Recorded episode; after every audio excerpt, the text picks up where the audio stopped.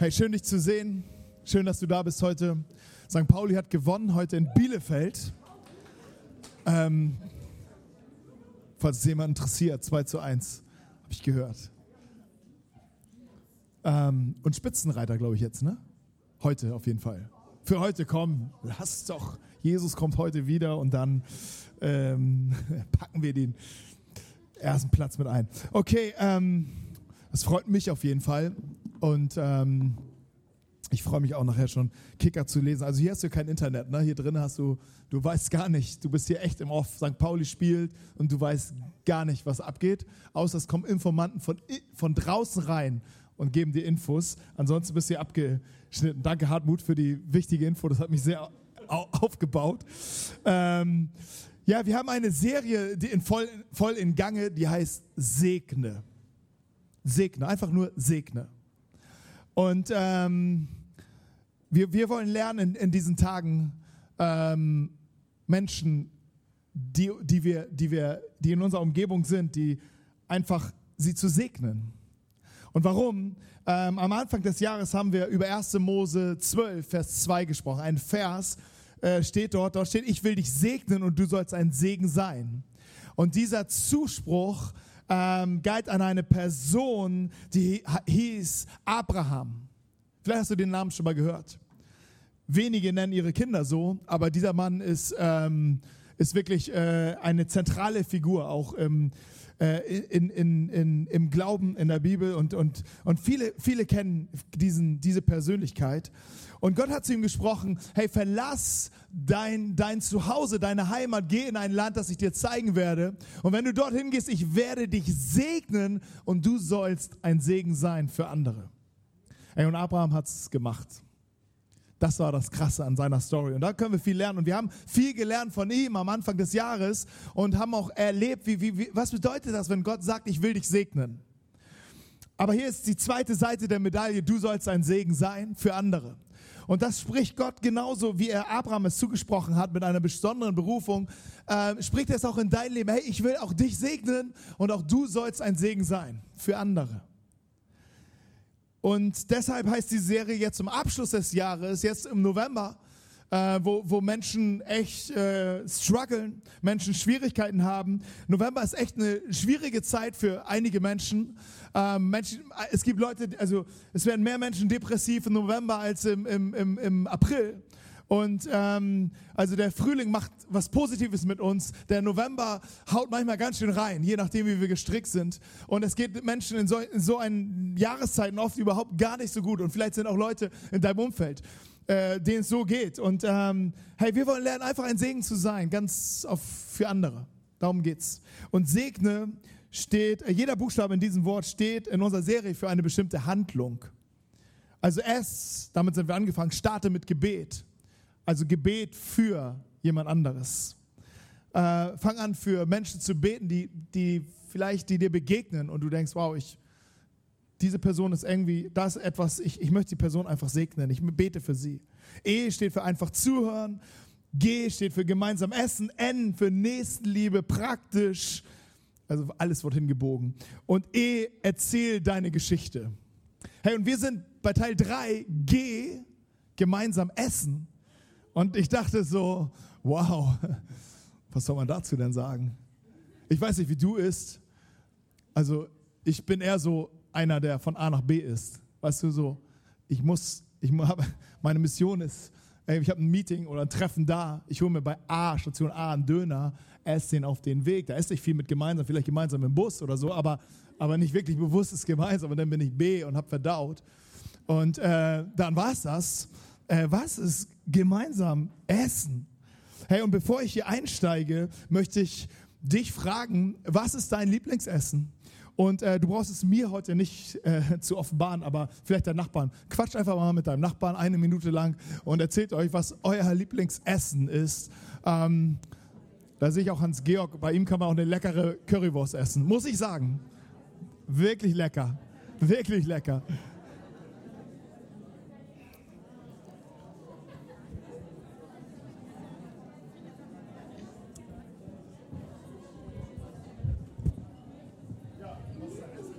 Chicken wings.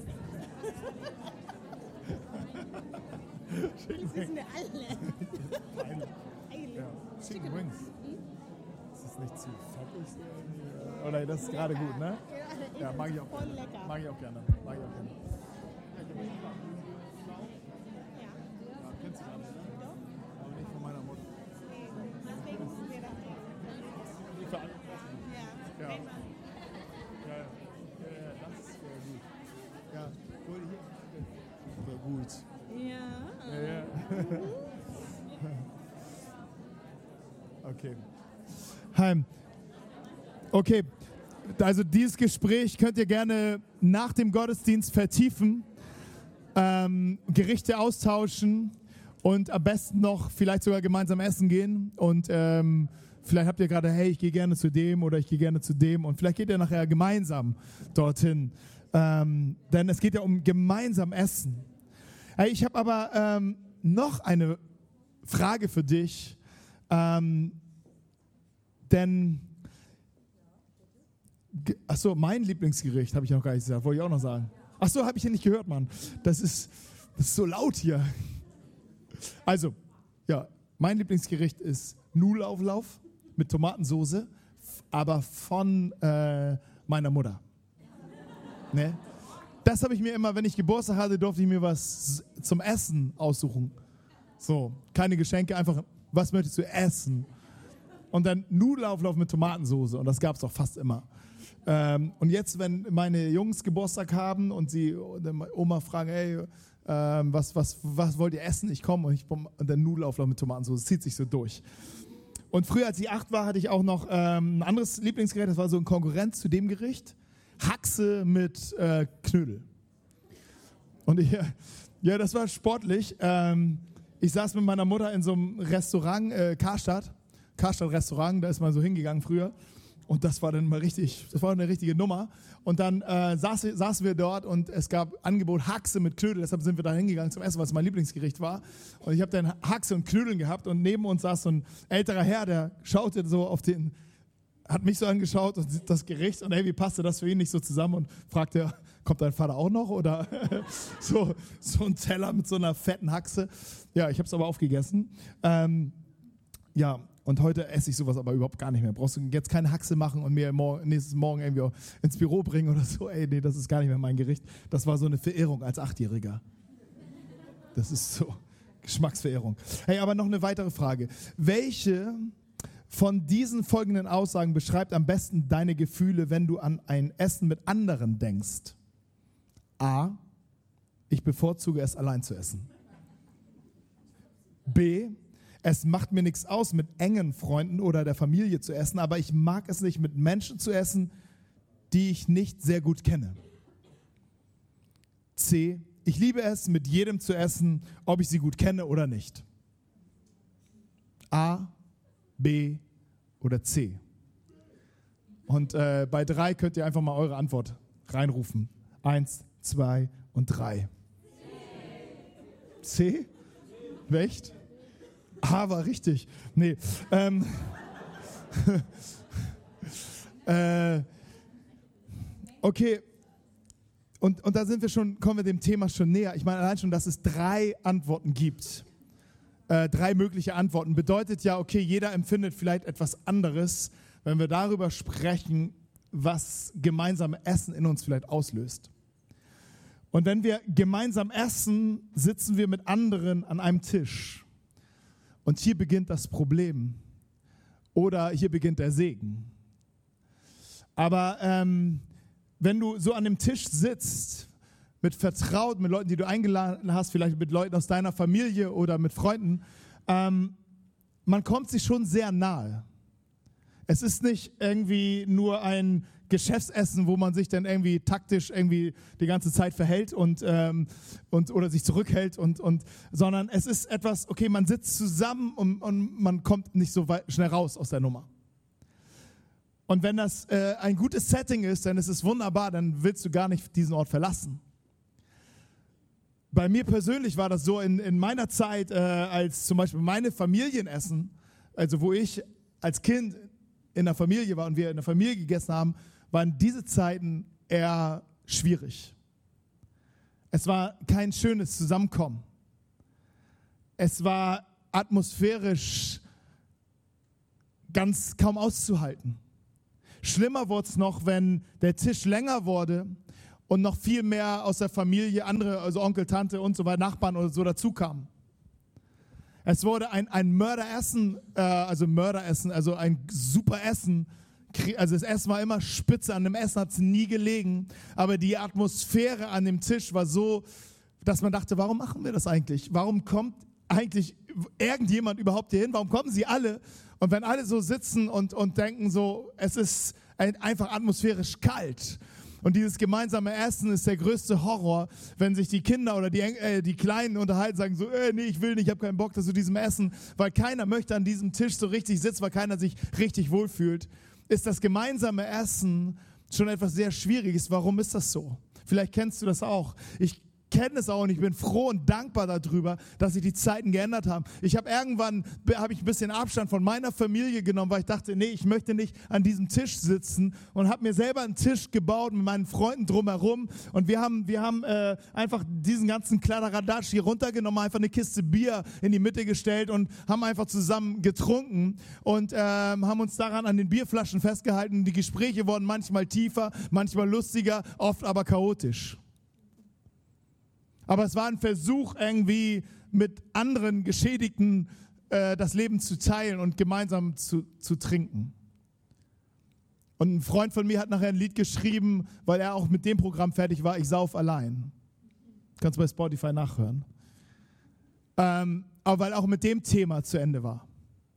Also irgendwas passiert, wenn wir zusammensitzen und ich bin froh, dass ich jetzt gerne mit anderen an einem Tisch sitze und auch etwas anderes, Segen erlebe. Aber es passiert, wenn wir am Tisch sitzen, gemeinsam essen, wir, wir fangen an, unser Leben zu teilen und auszutauschen. Du kannst, äh, selbst wenn du was zurückhältst, gestaltet das die Atmosphäre. Und selbst wenn du, ähm, wenn du äh, Schlechtes im Sinn hast oder Schlechtes über die anderen denkst, man hält es kaum aus in dieser Nähe. Und auch umgekehrt, wenn du Gutes willst für den anderen, hey, äh, das ist ein guter Rahmen. Hey, wenn wir an dieser Küchentisch ist einfach mehr als ein Küchentisch. Es ist irgendwie der Tisch unseres Lebens. Dort ist alles liegt dort, wie wir sind, wo wir herkommen, was wir bedenken, ob wir zurückhalten oder ob wir es offen ausleben. Alles, alles ist dort an diesem Tisch und man kann kaum was wirklich zurückhalten. Deshalb ist gemeinsam Essen ist tiefer und da steckt viel mehr drin als einfach nur gemeinsam essen. Und das möchte ich mit euch zusammen entdecken. Ich möchte entdecken, wie dieser Tisch des Lebens wirklich ein Tisch des Segens für dich wird. Und ich möchte darüber hinaus mit dir entdecken, wie dein Tisch des Lebens ein Tisch des Segens für andere werden kann. Dass andere an deinen Tisch kommen und sagen, hey, wow, es ist so ein cooler Ort bei dir. Danke, dass ich da sein darf. Hey, und dazu habe ich eine Frage an dich. Woran denkst du, wenn du an Jesus denkst? Also ich denke schnell an, ähm, an seine Wunder, an seine, an seine Kraft, an seine Liebe für Menschen, an seine Worte, an seine, seine Gespräche, sei es mit, den, mit, den, äh, mit Menschen, die nicht an ihn geglaubt haben oder mit, mit Menschen, die irgendwie religiös waren, seine entwaffneten Gespräche. Ich denke viel an, an, wie er den Sturm gestillt hat, wie er über das Wasser gegangen ist, wie Wunder passiert sind, wie Kranke geheilt worden sind, wie Dämonen ausgefahren sind und wie er einfach der Boss im Ring war. Hey, Menschen, die zur Zeit von Jesus lebten und sehr gläubig waren, sehr ernst mit Gott meinten, die dachten Folgendes über Jesus. Der Menschensohn, und das ist äh, sein Titel, der Menschensohn, also sie sprachen, der Menschensohn, er trinkt und feiert. Er ist ein Fresser und Säufer. Und die schlimmsten Leute sind seine Freunde. Das haben Menschen über Jesus gedacht, die zu Zeiten Jesus lebten und an Gott glaubten. Sie haben gedacht, hey, Jesus, der, er ist mit dem letzten Abschaum zusammen. Was soll er, was soll an ihm schon Besonderes sein?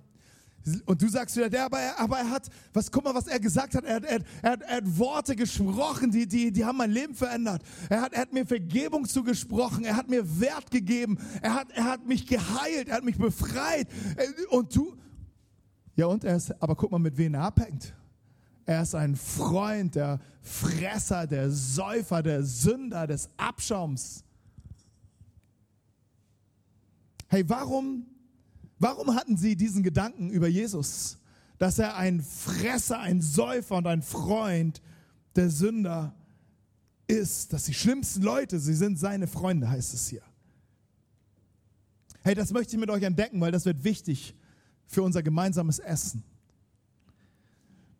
Hey, warum ist Jesus auf diese Welt gekommen? Jesus ist nicht auf diese Welt gekommen und hier die Party seines Lebens zu feiern. Mal kurz weg vom Party und jetzt, hey, jetzt bin ich frei und jetzt kann ich hier eine coole Party rocken und hängen mit den schlimmsten Leuten ab. Manche von uns wünschen sich das vielleicht, äh, so ein Ausbruch. Aber Jesus ist sich aus dem Himmel ausgebrochen, aus, der, aus dem sein Zuhause ausgebrochen, um hier eine Party zu feiern. Er ist gekommen mit einer Absicht. Er ist gekommen, sagt er selbst über sich, ich bin gekommen für die Kranken, die einen Arzt brauchen. Ich bin gekommen, um die Sünder zu rufen, sie einzuladen, zum Vater zu kommen. Ich bin gekommen, um die Verlorenen zu suchen. Ich bin gekommen, um Menschen zu retten. Ich bin gekommen, um meine Arme weit aufzumachen und Menschen an, an, die, an das Herz Gottes zu ziehen. Ich bin gekommen für sie. Das waren die Absichten von Jesus. Und das sind immer noch seine Absichten. Er ist nicht gekommen, um eine Party zu feiern. Er ist gekommen, um, die, um zu den Menschen zu gehen, um sie, um sie zurück zum Vater zu holen, um die Liebe Gottes zu zeigen. Aber es ist interessant, wie er es gemacht hat. Jesus kam und er sah die Not, er sah die Verlorenen, er sah die Schmerzen, er sah die Verzweiflung, er sah die Hoffnung. Er, er kam, er sah und er aß mit den Menschen. Und so, so lautet auch der Untertitel für, für meine Predigt. Jesus, er kam, er sah und er aß mit den Menschen. Jesus nahm den Platz in dieser Welt ein. Und dieser Platz war an den Tischen der Verlorenen, der Verzweifelten, der, der, die, die, die, die nicht sagten, wir, wir wissen nicht mehr weiter. An diesem Platz, an ihren Platz, an ihren Plätzen nahm er seinen Platz ein. Und das war eine große Herausforderung für die Menschen, die an Gott glaubten. Weil das verstanden sie nicht, ein Freund derer zu werden, die nicht so leben wie sie gerade und vielleicht auch nicht so leben, wie sie leben sollten. Sie waren damit beschäftigt, sich abzugrenzen. Jesus war damit beschäftigt, sie einzuladen.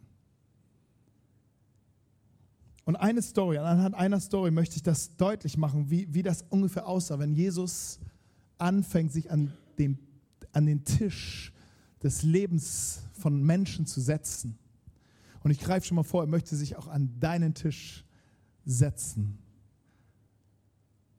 Und Matthäus war einer, der das aufgeschrieben hat. Matthäus hat das Evangelium geschrieben, ähm, hat, eine, hat die Geschichte über Jesus aufgeschrieben. Und er schreibt im Matthäus 9 seine eigene Geschichte in Vers 9 bis 13, wie es kam, dass er zu Jesus gekommen ist oder dass Jesus in sein Leben gekommen ist. Und das möchte ich mit euch teilen, weil es deutlich macht, ähm, wie Jesus ähm, hier vorging. Als Jesus die Straße entlang ging, sah er Matthäus in seiner Zollstation sitzen. Komm mit und folge mir nach, sagte er zu ihm. Und Matthäus stand auf und folgte ihm nach. Am selben Abend lud Matthäus Jesus und seine Jünger zum Abendessen ein. Einige andere Steuereintreiber und viele stadtbekannte Sünder waren ebenfalls eingeladen. Die Pharisäer waren empört. Wie kommt euer Meister dazu, mit solchem Abschaum zu essen? fragten sie seine Jünger. Und als Jesus es hörte, antwortete er, die Gesunden brauchen keinen Arzt, wohl aber die Kranken. Und er fügt hinzu, nun geht und denkt einmal darüber nach, was mit dem Wort in der Schrift gemeint ist. Ich will, dass ihr barmherzig seid. Eure Opfer will ich nicht. Denn ich bin für die Sünder gekommen und nicht für die, die meinen, sie seien schon gut genug. Hey, als Jesus die Straße entlang ging, sah er Matthäus. Wer ist Matthäus? Hey, Matthäus hat ein Buch geschrieben in dem meistverkauftesten, meistverbreitesten, meist äh, gelesenen, meist äh, übersetzten Buch der Welt, die Bibel. Hat ein Buch geschrieben. In diesem, in diesem Buch hat er das Matthäus-Evangelium beschrieben. Und man könnte sagen, hey, Matthäus, er muss ein Brain gewesen sein. Er muss ein Megatheologe gewesen sein. Er muss ein Spezialist gewesen sein. Er, er, muss so ein, er muss so ein Wissen haben, dass er es so genial aufschreibt, dass wir heute, 2000 Jahre später, noch davon lesen und uns damit noch beschäftigen. Er muss ein Genie gewesen sein. Aber das war Matthäus nicht. Er war ein Zolleinnehmer. Es heißt, er sah Matthäus in seiner Zollstation, in seiner Zollbude sitzen. Er war ein Zöllner. Und Jesus stellt in diesem Moment sein Team gerade zusammen. Und er sah diesen Matthäus dort sitzen und dachte, den will ich haben in meinem Team. Hey, und das hatte ziemlich viel Verwirrung aus, ausgelöst. Denn die Zöllner, sie waren die meistgehasseten äh, Menschen, die es überhaupt in dieser Region gab. Sie waren die meistgehasseten Menschen. Niemand ähm, wollte mit ihnen etwas zu tun haben. Sie waren, sie waren korrupt. Sie, sie haben ihr eigenes Volk verraten. Sie, sie, sie haben ihre eigene Familie beschissen. Sie, sie, es war ihnen alles egal. Hauptsache, sie machen Geld. Sie machen Cash. Sie haben mit den ungeliebten Römern, die, die sie unterdrückten, äh, mit zusammengearbeitet. Sie waren skrupellos. Sie waren raffgierig. Sie waren besonders böse. Sie galten äh, sie, und als Räuber, sie galten als Mörder. Sie durften als Zeugen nicht aussagen, weil man hat ihnen nicht geglaubt. Und sie waren steinreich. Sie waren oft steinreich und sie prahlten mit ihrem Reichtum, mit ihrem Besitz und kauften sich durch ihre Möglichkeiten die Anerkennung von den Menschen. Es ist interessant, dass wir irgendwie das Böse lieben und das Böse mögen. Und dass wir alle das liken, wenn irgendwelche Leute was liken, und denken, ey, eigentlich geht das gar nicht, aber irgendwie will ich dabei sein. Auf Instagram ein bisschen aus der Entfernung. Aber irgendwas reizt uns an, an, diesem, an diesem Lifestyle vielleicht auch, an diese Möglichkeiten. Und er nahm es einfach als, es war seine Macht, die er, die er ähm, durch dieses Geld hatte. Und er war wirklich böse. Er war keiner, der auf die schiefe Bahn geraten ist, sondern er war ein Architekt der schiefen Bahn. Und zu ihnen geht jetzt Jesus und sagt, ja, was wird er sagen? Hey, viele konnten so ein Matthäus nicht mehr auf die, äh, in, auf die gerade Bahn holen. Vielleicht waren die Eltern, vielleicht waren die Geschwister, vielleicht waren die Freunde, vielleicht waren schon das ganze Dorf aktiv und sagt, hey Matthäus, Bitte komm zur Besinnung. Komm, komm zurück. Komm in das, was, was wir dir beigebracht haben. Komm doch wieder zurück in das Leben, was, was. Aber keiner hatte eine große Chance bei ihm. Jetzt kommt der Sohn Gottes, der schon einige Wunder getan hat, der wo einiges Großartiges schon passiert ist. Ich weiß nicht, ob die Leute sofort gedacht haben, hey, Matthäus wird ihn bestimmt gleich in den Abend nehmen, sondern ich glaube eher, die haben gedacht so, der kriegt jetzt richtig. Jetzt kommt Jesus und der wird ihnen schon sagen, was richtig ist. Der wird ihnen schon sagen, dass er ein Heuchler ist. Der wird ihnen schon sagen, dass er, dass er sofort aufhören soll mit diesem Lebensstil. Und dann das, komm, folge mir nach. Hey, das ist eine gute Nachricht für dich. Das ist eine gute Nachricht für dich. Jesus steht vor dir und sagt, komm, folge mir nach. Vielleicht sagen auch andere zu dir, sagen, ey, äh, vielleicht haben andere auch schon versucht, in deinem Leben zu, dich zu retten. Sagt, komm runter von diesem Weg, komm runter von diesem Weg. Und Jesus steht vor dir und sagt, komm, folge mir nach. Und Matthäus stand auf. Er stand auf. Und ich habe mich gefragt, wie oft stand Matthäus schon auf? Und hat vielleicht versucht, sein Leben auf die Reihe zu kriegen, hat vielleicht versucht, den richtigen Weg zu gehen, hat vielleicht versucht, die, die richtigen Entscheidungen zu treffen, hat vielleicht versucht, aus eigener Kraft nochmal neu anzufangen. Aber irgendwie war er stigmatisiert wie so ein Gesichtstätowierter. Und er wusste, ich komme hier nicht mehr raus. Ich laufe mit dem Stigma rum. Ich laufe mit dieser Geschichte rum. Ich will keiner mehr. Mir keiner kann, kann etwas mehr mit mir anfangen. Und so nehme ich weiter einfach Cash ein. Das Beste, was mir hier jetzt noch passieren kann, ist, dass ich ordentlich Cash hier ein, einsammle. Und dann bin ich einfach reich. Vielleicht hat er schon oft nach dem Sinn des Lebens gefragt. Aber in Jesus sah er auf einmal meine Chance. Das ist, Jesus ist meine Chance hier raus aus dieser Bude, aus diesem Leben, aus diesem, aus dieser, aus dieser, aus diesem Betrug. Und er setzte alles auf, ging volles Risiko. Er stand auf und folgte Jesus.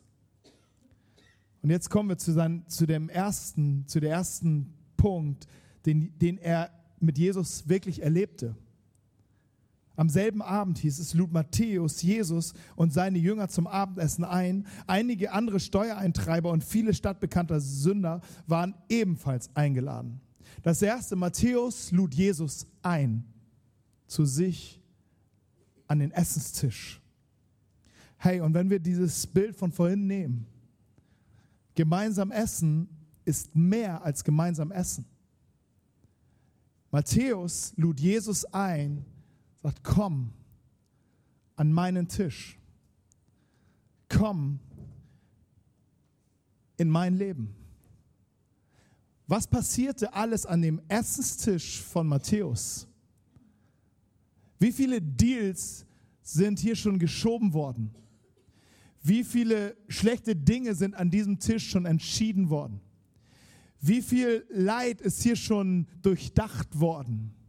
Aber wie viel Schmerz wurde hier auch schon ertragen? Wie, viel, wie oft saß äh, Matthäus mit seinen, mit seinen Leuten hier, mit seiner Gang hier und hat, äh, hat, hat Böses geplant. Aber wie oft saß Matthäus hier auch schon alleine und war verzweifelt. War, er wusste, er kommt nicht mehr zurück. Er hat die schlechtesten Entscheidungen seines Lebens getroffen und er kommt hier nicht mehr raus. Wie oft saß er hier alleine am Tisch, hat geweint, war verzweifelt und dachte, scheiße, ich komme hier nicht mehr raus. Wie oft ist an diesem Tisch sind Dinge passiert, für die er sich schämte und er wusste, hier gibt es keinen Ausweg mehr. Es war, es war mehr als ein gemeinsames Essen. Es war mehr als eine Höflichkeit. Er lud Jesus ein. Und wie würde Jesus reagieren? Weil das die Leute über Jesus gesagt haben, du bist ein Freund der Fresser, du bist ein Freund der Sünder, lag daran, dass Jesus sich an diese Tische gesetzt hat. Weil an, an diesem gemeinsamen Essen, da steckt viel mehr drin, als nur gemeinsam zu essen. Sondern indem Jesus sich an dieses Tisch gesetzt hat, sagt er, ich stelle mich an eure Seite. Ich bin für euch. Ich gebe euch Wert.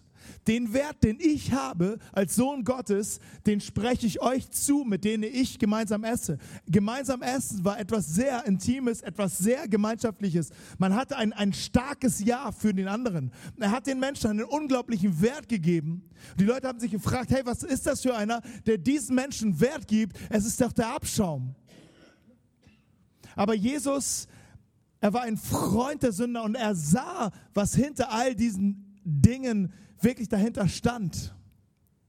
Er sah es. Er sah durch den Menschen hindurch und er sah den Menschen dahinter. Er sah wirklich, wer Matthäus ist. Er sah wirklich, wer die anderen waren. Und er sieht auch wirklich, wer du bist. Und er sieht vor allen Dingen auch, wer du sein solltest. Und er hat sein Leben geteilt. Er hat es nicht, er hat nicht gelehrt von, von Weiten und so und so müsst ihr das machen, sondern er hat sein Leben geteilt und, und wurde, hat es aufgemacht und hat den Menschen so ein gezeigt, wie, der, wie die himmlische Version von ihnen selbst eigentlich ist. Und Matthäus lud ihn ein und Jesus setzte sich zu ihnen und sie aßen gemeinsam. Aber das gemeinsam Essen ist mehr als gemeinsam Essen.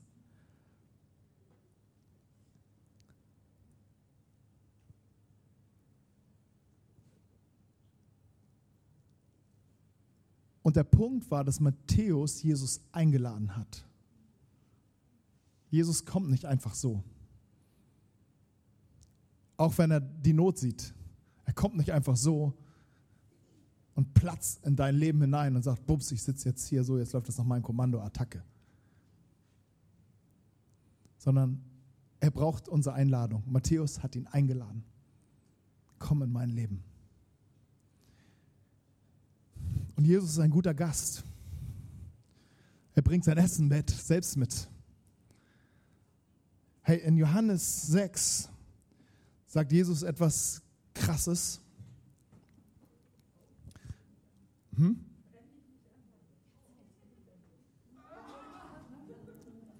Ist alles Plastik. Brennt so weg. Jesus bringt das Essen selbst mit. Er sitzt in der Runde und er sagt, ich, ich, muss es, ich, ich möchte es ganz genau zitieren.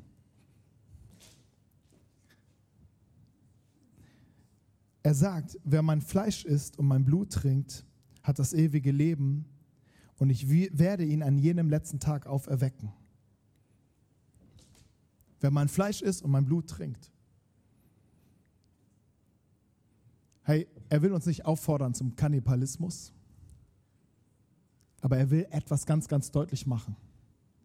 Später macht es noch ein bisschen präziser für uns oder einfacher für uns. Bei seinem letzten Essen mit seinen engsten Freunden nahm er das Brot und brach es und verteilte es und sagt, nimmt, dies ist mein Leib, tut es zu meinem Gedächtnis. Dieser Leib wird für euch gegeben. Und dann nahm er einen Kelch mit Saft und, oder Wein und gab ihn rum und sagt, nehmt diesen Kelch, trinkt davon. Zu meinem Gedächtnis. In diesem Blut werde ich einen neuen Bund mit euch schließen. Und es erschloss sich in dem Moment noch nicht ganz. Was meint Jesus? Vorhin sagte er schon, nehmt und esst mein Fleisch. Was, was meint Jesus damit? Und sie waren ein bisschen irritiert. Viele Menschen sind von ihm gegangen, weil sie dachten, hey, was ist das denn für eine schreckliche Lehre? Was, was erzählt er hier? Aber als Jesus gestorben war, am Kreuz hing und sein Leben gegeben hat, und als er am dritten Tage auferstanden ist, wussten sie, machte es Sinn. Es geht nicht darum, um Jesus zu essen, sondern es geht etwas Jesus aufzunehmen in einem tiefen, tiefen Glauben, in einer tiefen Vertrauen. Er ist der, der ich brauche. Und er sagt, in seinem Tod haben wir Vergebung für alle unsere Sünden, für alle unsere Schuld. In seinem Striemen heißt es, Sinn haben wir Heilung. Da ist Heilung für unsere Seele. Ich weiß nicht, wie es bei dir am Tisch war. Hey, ich bin so froh, dass ich Jesus kennengelernt habe. Dass ich jetzt Gemeinschaft haben kann mit anderen, liegt daran, weil ich Jesus in meinem Leben habe. Denn ich weiß, meine, meine Schmerzen, meine Wunden, Jesus hat sie geheilt. Ich kann mein Leben wieder teilen mit anderen. Meine Sünden, Jesus hat sie vergeben. Mein Tisch hat Jesus aufgeräumt. Und er hat es neu geordnet und hat es neu gemacht und hat das Alte weggeworfen und Neues hingestellt und sagt, hey, dieser Tisch ist jetzt wieder, die, die, wieder offen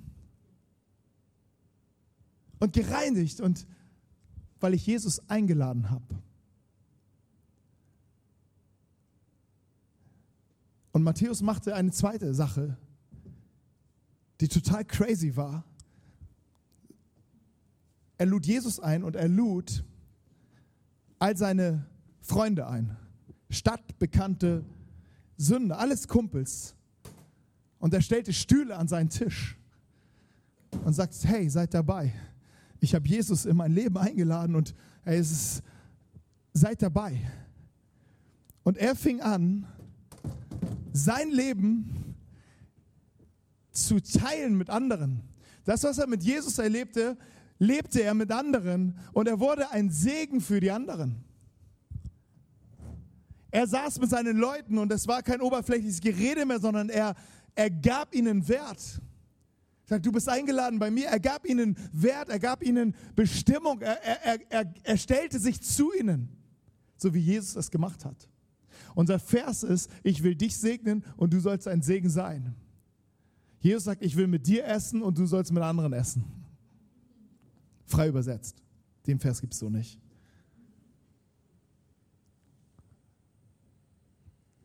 Aber ich glaube,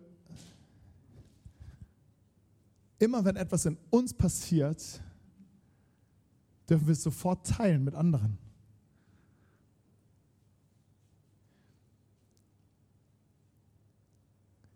Und ich bin ähm, so dankbar an dem Punkt, dass wir, dass viele hier aus dieser Kirche ähm, das entdeckt haben, das, was sie, sie haben irgendwann mal Jesus eingeladen, viele von euch haben mal Jesus eingeladen in ihr Leben.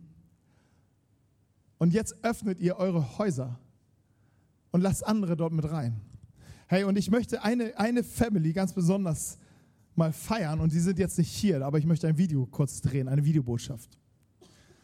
Weil ähm, diese Family, ähm, die, die haben irgendwie, seitdem sie hier sind, und sie sind seit dem, seit, eigentlich seit dem ersten Tag hier in der Gemeinde, äh, seitdem wir den ersten, die ersten Gottesdienste gefeiert haben im 13. Stock, sind sie hier und ähm, haben sich angeschlossen und haben, haben sofort etwas verstanden und sind so ein Segen für so viele Leute hier. Vielleicht bist du auch schon gesegnet worden, vielleicht hast du sie auch schon kennengelernt, aber sie sind jetzt nicht hier, sie sind im Urlaub. Aber ich möchte, dass wir ähm, das mit euch teilen. Und ich möchte gleich ein, ein, ein, einfach ein, ein, sie feiern, ein Dankeschön ihnen schicken und mit, dass ihr einmal reinjubelt in die Kamera, okay? Einfach, auch wenn ihr sie nicht kennt. Es geht um Lisa und Erwin. Ja? Hey, Lisa und Erwin, sie, die, haben, die öffnen so krass ihr Haus für andere. Da, da ist jeden Sonntagabend ist da Tatort, außer heute. Und die Leute kommen und sie wissen, sie haben einfach immer auf. Und ich weiß, wie es mir geht manchmal nach so einem Gottesdienst, nach so einem vollen Tag. Erwin leitet hier Worship, hat einen vollgepackten Tag, aber sie öffnen ihr Haus und sie sagen, hey, das ist eine super Begegnungsstätte für, für Leute, die sollen einfach kommen. Wir wollen einfach unser Leben teilen. Wir wollen einfach ein Segen sein für andere. Hey, und an so vielen, nicht nur beim Tatort gucken, sondern bei so vielen anderen Stellen öffnen, sind sie einfach da und sagen, hey, Leute, ähm, und das finde ich irgendwie stark. Und sie tun es nicht, weil sie Freunde brauchen, sondern sie tun es, weil sie verstanden haben, ey, wir haben Jesus eingeladen in unser Leben. Und wir wollen das so gerne teilen mit anderen. Und ich weiß, so viele sind schon gesegnet worden da. Und ähm, jetzt möchte ich einfach kurz ein Video, Botschaft drehen. Ich sage kurz auf was zu ihnen und dann zeige ich euch und dann gebt ihr Vollgas, okay? Auch wenn ihr sie nicht kennt. Aber Erwin ist der, der hier äh, Bass spielt, also nicht Jakob, der andere Bärtige. Und Lisa ist äh, unsere Schanzenmuckis und Next Step. Sie ist bei Next Step, vielleicht kennt ihr sie von Next Step und bei den Schanzenmuckis und macht da voll Action. Okay, also, seid ihr ready? Okay, bitte bis dann voll leise. Okay, warte mal, bin ich ready oder was? Yes. Hey, Lisa und Erwin, schönen Gruß vom Gottesdienst hier im Bunker. Ähm, wir haben gerade das Thema gemeinsam essen und wir wollen euch einfach einmal feiern, weil ihr euer Haus aufmacht, weil ihr Leute in euer Leben reinlasst, weil ihr so viele Leute segnet, indem ihr einfach mit vielen, vielen Menschen schon gegessen habt. Und das wollen wir einfach mal ganz, ganz fett applaudieren und bejubeln. Und hier ist euer Gruß. Yes.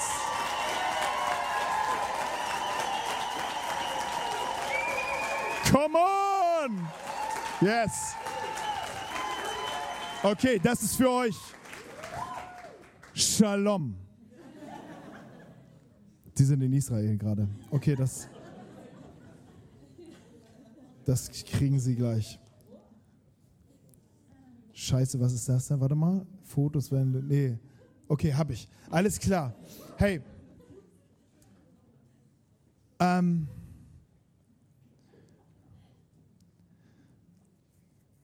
Es gibt einen, einen australischer Pastor, der nicht Brian Houston heißt, sondern einfach einen anderen Namen hat. Ist auch egal, aber er hat einem was Gutes gesagt. Er hat gesagt, hey, wenn wir Menschen segnen wollen, das heißt, unser Glück, unsere Kraft, unsere Hoffnung, wenn wir diese teilen wollen, dann sollten wir mit der Welt essen gehen. Heißt das nicht ein cooles Mission Statement? Hey, Jesus, Jesus ging mit den Leuten essen und teilte sein Leben. Und das gemeinsam Essen ist mehr als nur gemeinsam Essen. Hey, du gibst Menschen Wert. Jesus geht mit dir essen und gibt dir Wert. Und äh, du kannst Menschen mit Menschen Wert geben und sie unglaublich segnen. Und ähm, hey, ich, ich freue mich so sehr, dass so viele von euch, es ist nicht nur Bruckmüllers, ich, euch kann ich auch erwähnen, unsere Lizitras. Hey, wenn du da auch mal essen, also dann kriegst du schon so ein, so ein, so ein, schon so ein Fünf-Sterne-Ding. Ne? Also, also äh, ihr seid da auch sehr heftig. Äh, und immer Leute an eurem Tisch. Hey, das ist, das ist einfach klasse.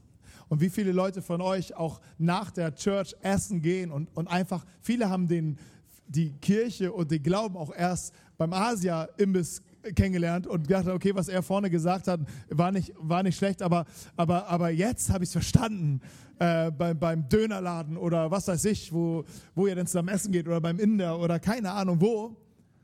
Weil viele von euch haben, haben dort feste Begegnungen gehabt und Connection gehabt und gedacht, okay, so könnte Kirche aussehen, alles klar. Gucke ich mir jetzt mal weiter an, den Laden hier. Hey, und ähm, vielleicht gehen einige nachher auch noch essen. Dann wünsche ich dir, dass du dich anschließen kannst und ähm, heute eine besonders super Zeit hast. Hey, ich möchte aber mit einem Gebet abschließen. Und zwar vielleicht hängst du auch, sagst, okay, ich äh, essen, ja alles klar, aber ich hänge noch an diesem Punkt, Jesus einzuladen an meinen Tisch des Lebens. Weil damit fängt es an. Das war das Erste, was Matthäus getan hat. Jesus eingeladen. Und vielleicht denkst du, genau an dem Punkt bin ich. Jesus einzuladen in mein Leben. Und vielleicht können wir ähm, einfach für jeder für uns einfach äh, die Augen schließen und ähm, einfach nochmal so jeder für sich ins Gebet gehen, in, der, in die Stille. Und vielleicht ist das ein Moment, wo du sagst, ich möchte eigentlich Jesus einladen in mein Leben. Ich möchte einfach mit ihm, ich möchte ihn einen Stuhl frei machen. Ich möchte ihm Platz machen.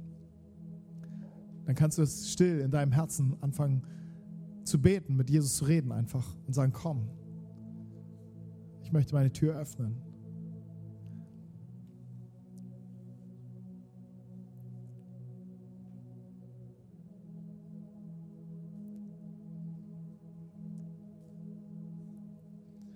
Jesus, und ich danke dir, dass du nicht einfach rein stolperst in unser Leben, ohne Respekt und ohne, ohne Halt, nur mit so, einer, mit, so einem, mit so einem Ziel, uns zu retten, sondern du klopfst an. Und du wartest, bis wir die Tür aufmachen. Und ich bete, dass dass dort, wo, wo die Türen aufgehen, dass, dass, du, dass du diesen Platz findest und dass dieser Platz frei wird. Und ich danke dir, Jesus, dass du, dass deine Mission ist Liebe und dass du uns Wert gibst, dass du, dass du uns nicht aufwertest, sondern dass du uns unseren Wert zurückgibst, unsere Würde zurückgibst, einfach weil du mit in unser Leben kommst. Ich danke dir, dass du vergibst, dass du Sünden vergibst, dass du Schuld vergibst. Und ich danke dir, dass du Heilung schenkst. Heilung von Dingen, die uns angetan worden sind, die wir erlebt haben, die wir vielleicht an unseren Tischen des Lebens erlebt haben. Ich danke dir, dass du Heilung schenkst. Vater, und ich bete Gott, dass du fließt mit deiner heilenden, liebenden Kraft und Dinge herstellst, die kaputt gegangen sind, Dinge ordnest, die, die durcheinander gekommen sind. Vater, dass der Tisch, die Tische des Lebens gereinigt und geheiligt werden und ähm, Neues entstehen kann. Du sagst, siehe, es ist Neues geworden. Herr, ich danke dir für Neues, was du schenkst. Und ich bete Gott, dass du ja, dass das offenbar jetzt wird in Jesu Namen, dass wir empfangen, dass Menschen Neues jetzt empfangen, dass sie deine Gegenwart empfangen. Danke, Herr, dass es ein Geschenk ist, deiner Gnade und deiner Liebe. Und ich danke dir, dass Gutes vor uns liegt und dass in unserem Leben auf einmal Platz ist, sogar für andere, für die, die wir auf einmal segnen dürfen.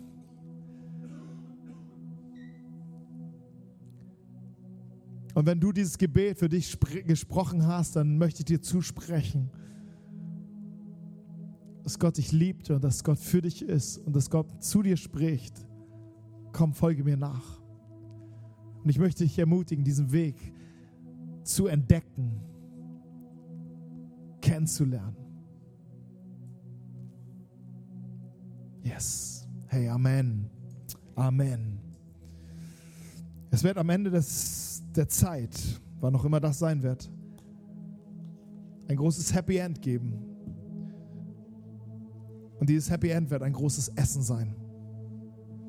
Ein großes Festmahl.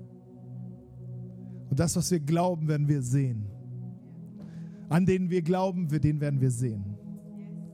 Und wir werden nicht nur ihn sehen, sondern wir werden mit ihm am Tisch sitzen. Wir werden ihn feiern und wir werden, wir werden ergriffen sein von seiner Schönheit, von seiner Herrlichkeit, von seiner Majestät und von denen, mit wem wir da alles sitzen. Hey, Gott segne euch.